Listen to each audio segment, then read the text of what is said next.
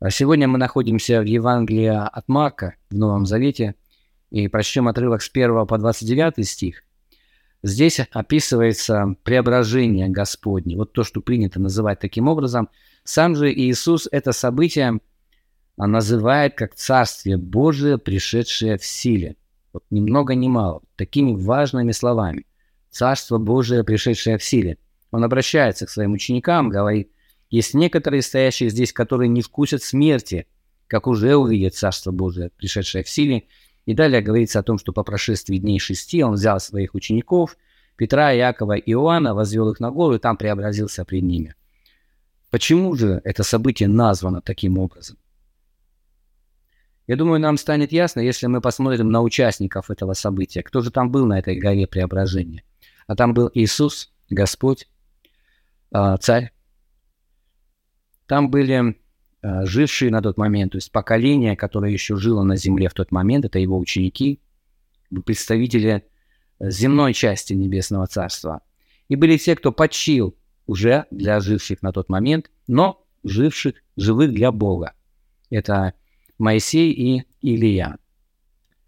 А, они были живы на самом деле. Пред Иисусом и учениками явились не призраки какие-то, не привидения бестелесные, а стояли Илья и Моисей, как написано. Они, они были живы. А, такого события, подумайте, такого нигде не было, ни никогда. В Писании до этого момента такого не происходило. И не будет происходить до того времени, когда Иисус вернется. Вот когда Иисус вернется на землю, тогда живые и мертвые предстанут пред Ним, и все будут исповедовать Его Господом. Но началось это с того момента. Видите, а, мы услышали голос, здесь написано, да, они услышали голос, который из облака осеняющего пронесся к ним. Осеняющее облако, то есть светящееся облако. Слава Божия присутствовала там, и мы знаем с вами еще с Ветхого Завета, что подобное явление было манифестацией присутствия Бога. То есть сам Бог образно вот в этом облаке был – и оттуда до них донесся голос, провозгласивший «Сей есть Сын мой возлюбленный, Его слушайте». То есть этот голос, Небесный Отец, передал полномочия Иисуса. Иисусу, вот кого теперь надлежало слушать.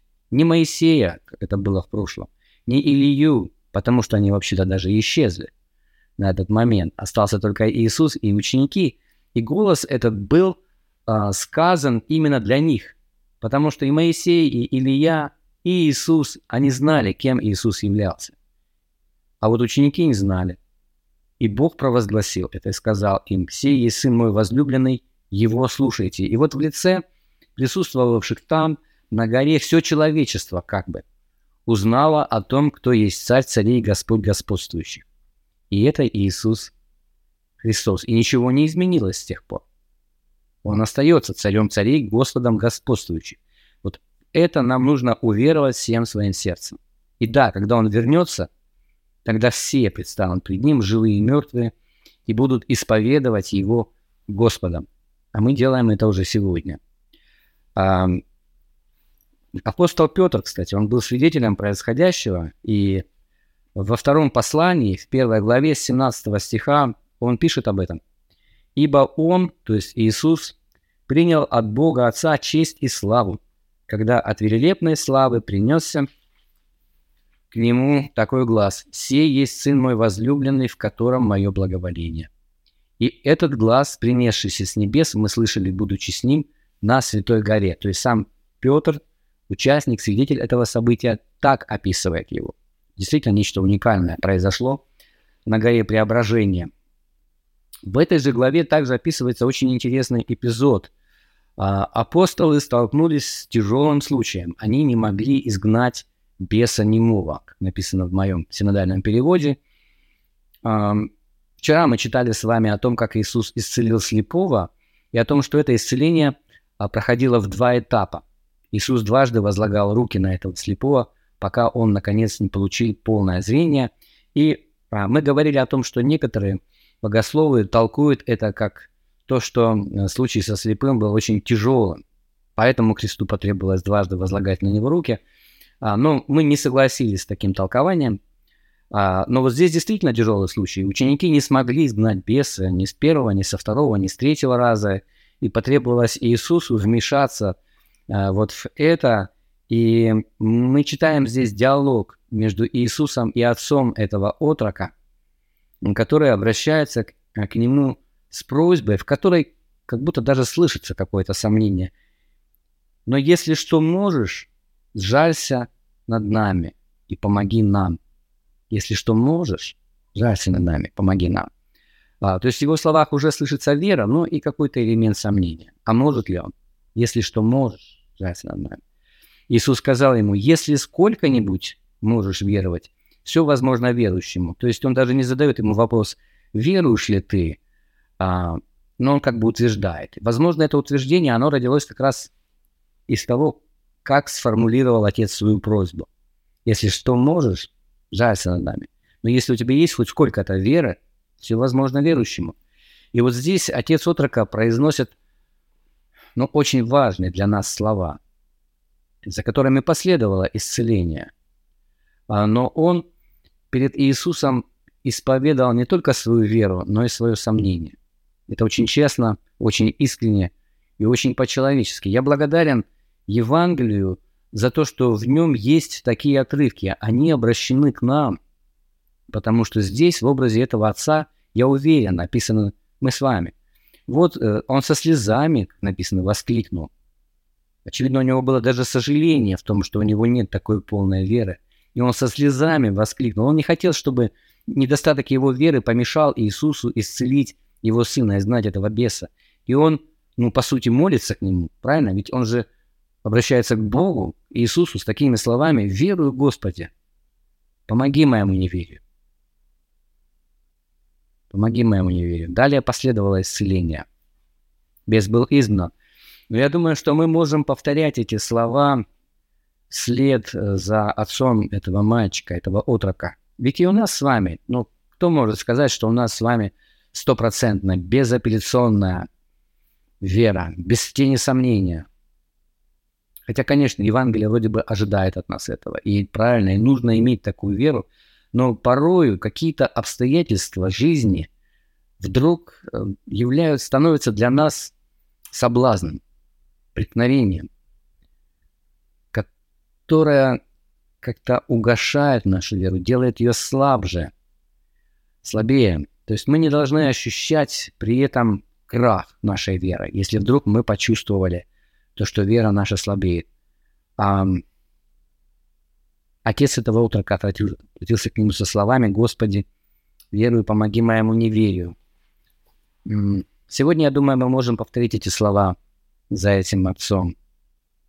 Если бы Иисус сегодня спросил нас, спросил меня, веруешь ли ты в то, что я царь царей, Господь господствующих, и сердца всех правителей находятся в моей руке. Веруешь ли ты? Верую, Господи. Помоги моему неверию. А веруешь ли ты в то, что я держу ситуацию под контролем? Именно я. Верую, Господи. Помоги моему неверию. Веруешь ли ты в то, что любящему меня – призванному по моему соизволению все содействует ко благу. Верую, Господи, помоги моему неверию. Я думаю, что существует еще множество таких вопросов, когда мы могли бы сказать эти слова, если вдруг мы испытываем сомнения в трудную минуту, которую сегодня испытывают многие. Многие сегодня проходят через ужас. Безусловно, это соблазн. Иисус, кстати, говорит ученикам, надлежит соблазном прийти в этот мир, никуда от них не денешься. Горе тому, через кого они приходят. Хорошо бы, чтобы они услышали эти слова. Хорошо бы, чтобы мы также поняли, что вера наша находится под огнем, она испытывается. Но в такие моменты, когда есть соблазны, у нас действительно появляется возможность проявить себя христианами, детьми Божьими, его сыновьями, его дочерями, как никогда. как никогда в обычной повседневной жизни мы не смогли бы этого сделать, потому что звезды, они сияют именно в темноте. Сейчас у нас светло за окном, и не видно звезд, потому что светло, но когда будет тьма, эти звезды засияют. И я думаю, что тьма, которая сегодня охватила жизни многих людей, она является той, ну, казалось бы, средой, которую мы не приветствуем, мы не хотим ее, эту тьму. Но она дает возможность нам засиять. Христос говорит о том, что мы должны быть не такими, как люди, живущие в мире, окружающие нас.